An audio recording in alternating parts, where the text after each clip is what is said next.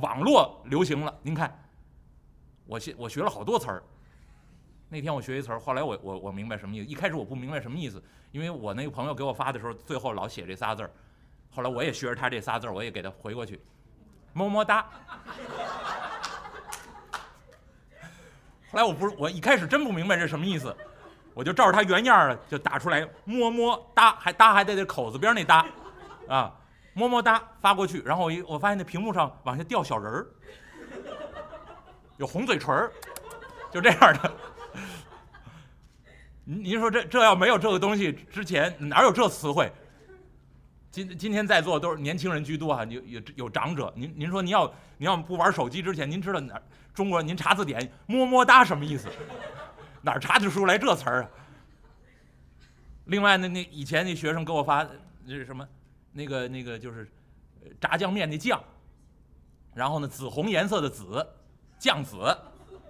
然后我我一看这这色儿不大好看吧？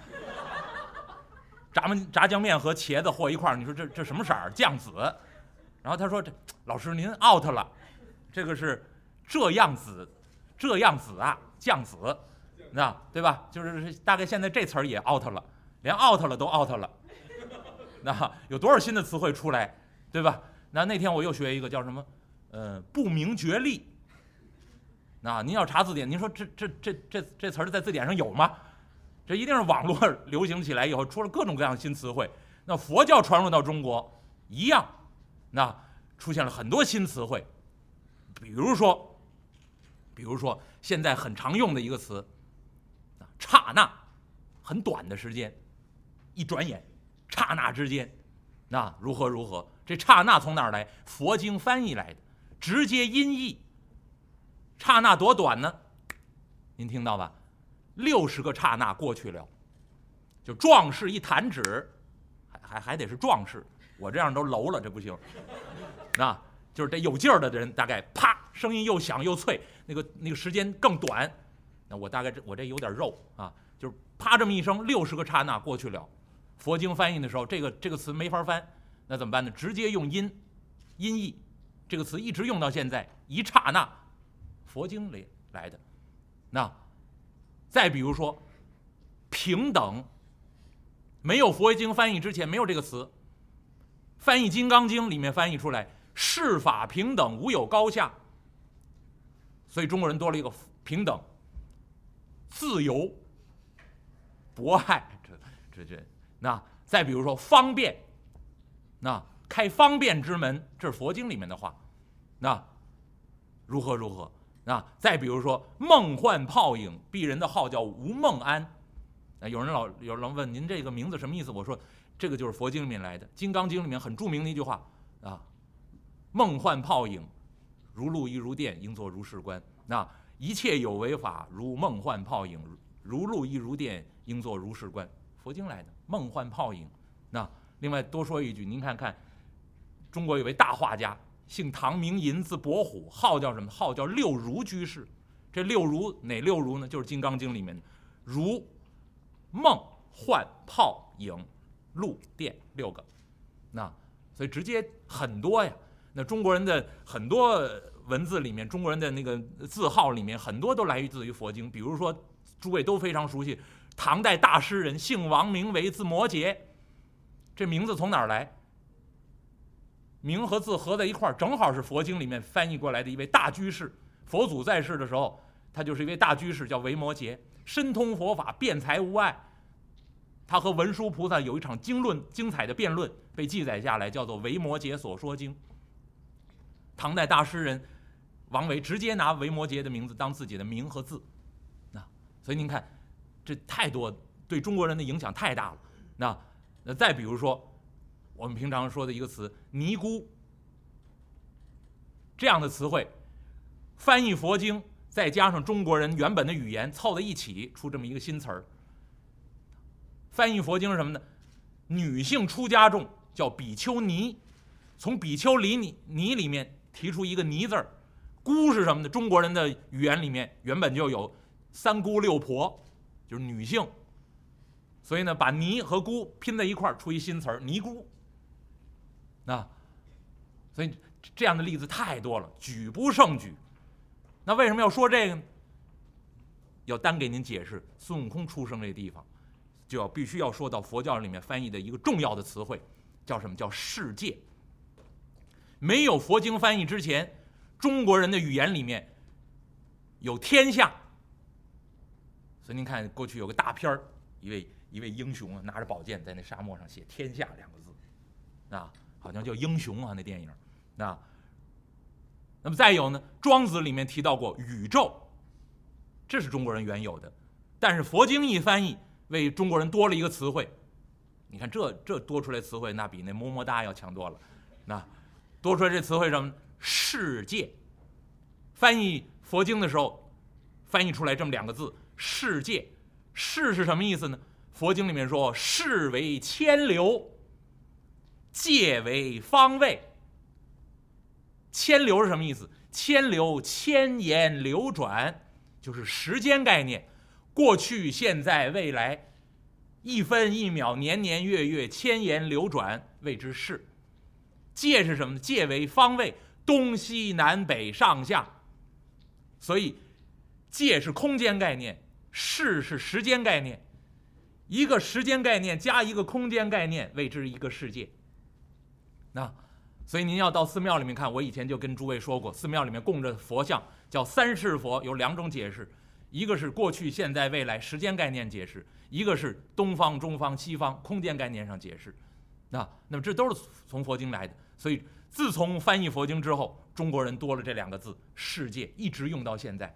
所以您说我刚才说中国人对佛经、对佛教是既熟悉又陌生，我们平常习以为常、习焉不察，用的太多都是佛教的东西。那有人对佛教各种各样的误解，然后那个排挤，然后说各种各样的坏话，或者各种各样的污蔑。如果把佛教的元素都抽离出去，中国人现在不会说话了，重新来过，那大概直接就学网络语言就行，大概能说另外一套话。那，那么这世界。佛家说的一个时间概念加一个空间概念，但这世界里面包括什么呢？佛经里面解释，古代印度人认为这个世界的中心叫须弥山，但是呢，玄奘法师不同意这样的翻译，他认为须弥山过去翻译的有误，不准确。玄奘法医法师翻译成什么呢？翻译成苏弥庐山。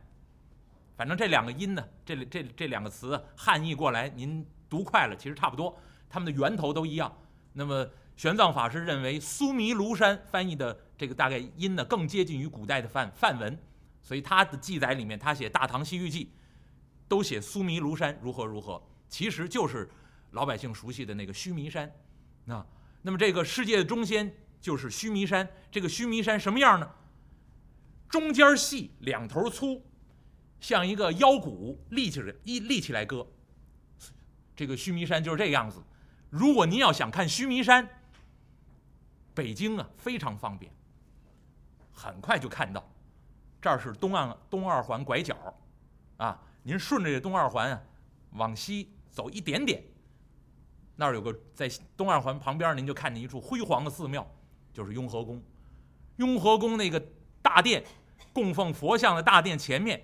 有一个小小的那个广那个那个台子上放了一个小小的那个钵，然后里面呢放了一个青铜的一个雕塑，那个雕塑呢是一个山的形状，但那个山很特别，上面是平的，下面是平的，中间细，两头粗。我不知道哪位去老去雍和宫啊？您有没有印象？有有印象吗？啊，有的人有的朋友有印象，没有印象的，您花二十五块钱再去一趟，啊。您下次去的时候，或者带朋友去拜佛的时候，您您去看一看，那个青铜的小小的那个雕塑，做的就是须弥山的形状。佛经里面记载的须弥山就是这样子，中间细，两头粗，和一般的山不一样。那么世界的中心是这座须弥山，那个高啊是不可思议的，那没法用语言来形容了啊。那么这个山立在哪儿呢？立在金轮之上。这是玄奘法师自己写的，在《大唐西域记》里面写的。那须弥山立于金轮之上，金轮之下最下面一层为风轮，风轮之下为虚空。啊，那么在这个最上头一层为金轮，金轮之上立须弥山。您脑子里面现在就想象出来，这个世界马上就要在我口中成立起来了啊！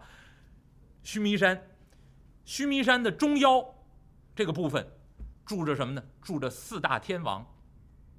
这个位置为四天王天，啊，那么这四大天王，东方直国，南增长，西方广目，北多闻，四位天王，将来在《西游记》里面，他他们会出现的。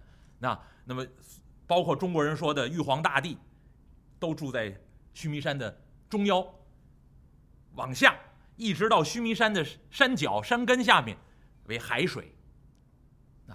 那么这一块海水，再往外。有一重金山，那个金山就是金银的金。须弥山中间有海水，海水之外有金山。从这儿开始，一层海水，一层金山，一层海水，一层金山，到最后多少呢？七重金山，七重海水。那而且呢，记载里面说这个海水叫什么呢？叫香水海。不是说这个这个金山之间呀，这个这个海水都是。都是这个阿玛尼，都是这个什么那个香奈儿，然后你那个舀舀一瓢上来闻一闻，喷香没有？那是说玄奘法师翻译叫什么？玄奘法师说，这些海水为八功德水，就是这个海水又甘甜又清冽，那喝起来非常舒服啊。那个水又很清，具具有八种功德，就是非常质量非常好的水。那有些记载里面就写成香香水，那。那么七层金山，七层香水海，再加上中间的须弥山，列位想，现在就是七山，呃，八山七海，那那么七层金山，七层香水海之外为咸海，所以有的朋友就想了，我到海边那儿尝，那海水既不甘甜也不清冽，上飘一层白沫。啊没准还有鞋，有袜子，什么乱七八糟啊！你要到 这个这个什么北戴河一一一带的，那那海水能有能有干净的吗？那那你而且你要尝尝那海水是咸的，为什么呢？我们居住这块地方，离那个七层金山、七层香水海远着呢。那从须弥山中间七层金山、七层香水海最外围，啊，这层金山再往外为咸海，啊，咸海再往外。最后一圈叫铁围山，地狱所在，就是世界的尽头，啊，那么这是佛家认为的世界就组成就是这样子。那么在这个铁围山之内，七山七海之外，这一片咸水海之中，分布着四大部洲。这四大部洲：东胜神州、南瞻部洲、西牛贺州。北距泸州，这是四大部洲。佛教里面提到的，当然玄奘法师认为他们翻译的都不准确，所以玄奘法师都重新翻译。那个名字呢，流传的不广，他翻译的太拗口。那但是老百姓熟悉的还是这样的说法。到现在佛教界说的还是按照原本的旧有的翻译。那那么东胜神州、南瞻部洲、西牛贺州、北距泸州这样四大部洲。那那么这些众生。就住在咸水海之中这四大部洲之上。那其中的这个南瞻部洲，佛经里面特别写过，我自己查到过。这个南瞻部洲佛经里面写呢，南边呢宽，呃，这个北边宽，南边窄，这么一个形状。所以您看呢，很像亚洲。亚洲地图呢，您要看北边比较宽广，啊，到。东南亚一带渐渐地尖下去，就这么个形状。所以佛经里面记载这个南瞻部洲最详细，那大概就是最最有依据的就是这个啊南北的形状，而且很宽阔。那这个不用不必细说了。而且呢，过去翻译南瞻部洲还有一个名字，南瞻部洲叫什么叫阎浮提。所以如果您要看佛经或者有些有些小说戏曲里面提到阎浮提。其实就是南瞻部洲，后来翻译成南瞻部洲啊。那么阎浮提那个梅兰芳先生唱《天女散花》里面就用过这个词，那个戏词儿里面有，您回去可以查。但但其实就是南瞻部洲了。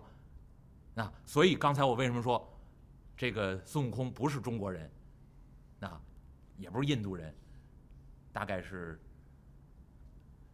美国人，南北美洲一带 啊，大概那个地方。所以你要想呢，现在地球上面这样分分这几大洲，和当初佛经里面记载这个世界上面咸水海，咸水海中有四大部洲，那概念差不多。但是那您要仔细想，中间为须弥山，一层一层海水，一层金山，最到最后咸水咸海，到最后铁围山，加在一起，九山八海，有一日有一月，日月照临九山八海四大部洲，这是佛家所说的一个世界，就是刚才我说的一个时时空概念，谓之一个世界。一千个这样的世界，谓之小千世界；一千个小千世界，谓之中千世界；一千个中千世界，谓之大千世界。所以佛家有个说法叫三千大千世界。列位，公元前六世纪，乔达摩悉达多没有天文望远镜，不依靠任何科学仪器。靠的是靠自己的智慧，他所阐述的那个世界的概念、宇宙的概念，和我们现在科学认定那个方那个一样的，浩瀚无垠，不是只有一个地球。那个星球浩瀚无垠，像像恒河中的沙子一样，数不胜数。所以要说佛家是最科学的，啊，现代人最容易接受的一种信仰，啊，那么。佛家里面所说的世界，给您解释清楚。那么这个世界里面有一个地方叫东胜神州，东胜神州有一个小国家叫奥莱国，奥莱国有花果山，又回来了，啊，这时间也不短了，啊。那么奥莱国花果山在海水之中有这么一个石山，在山顶之上有这么一块天然的大石头，这块大石头多大呢？高。有三丈六尺零五寸，暗合周天三百六十五度。方圆两丈零四尺，暗合二十四节气。这块大石头立在这个花果山山顶之上，年深日久，不知道过了多长时间，吸收了这个天真地秀、日精月华。剑通灵性，这块石头呢，突然有一天，天地之间呢，就听见一声巨响，咔啪，紧跟着，在天地之间就出现了一种声音，噔噔噔噔噔噔噔噔噔噔噔噔噔噔噔噔，嘟嘟嘟，这大石头一蹦开，猴上去了没有啊？那都是说相声他们瞎说的，啊，为什么呢？因为因为那帮说相声的呀，都是根据影视剧来的，啊，那个电视剧一开始，《西游记》的电视剧一开始，当当当当当当当当当当当当当当当，丢丢，然后那那孙悟空就打一跟头就翻出来了，没这事儿。为什么呢？《西游记》原文里面写了，这块三丈六尺零五寸，两丈四尺这块天然的大石头，突然一天崩裂开。从这石头里面产一石卵，状如圆球。那，所以呢，孙悟空呢，卵生。哎，从这卵里面诞生出来的，那石头一崩裂，产一石卵，状如圆球，在地上这么一滚，海风这么一吹，御风而化。这颗石卵呢？就变成一只石猴，啊，四肢、头尾具足，生下来以后呢，这只石猴拜四方，嚯，辛苦辛苦辛苦辛苦辛苦，啊，而且呢，目光直射，眼睛之中闪出两道金光，直冲天庭。列位，这只石猴的降生，您千万别小看。为什么不能说是？石头一蹦开，就直接窜出猴上天了，啊，猴上去了，那不能出先出猴，为什么呢？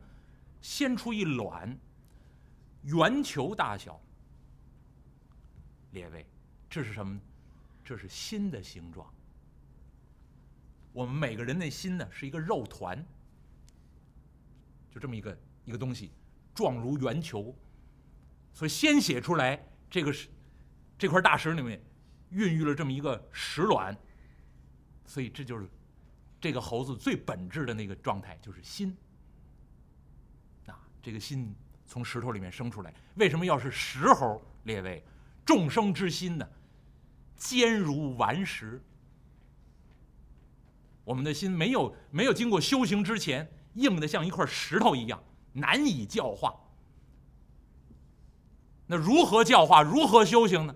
列位，休息十分钟，咱们待会儿再说。谢谢大家。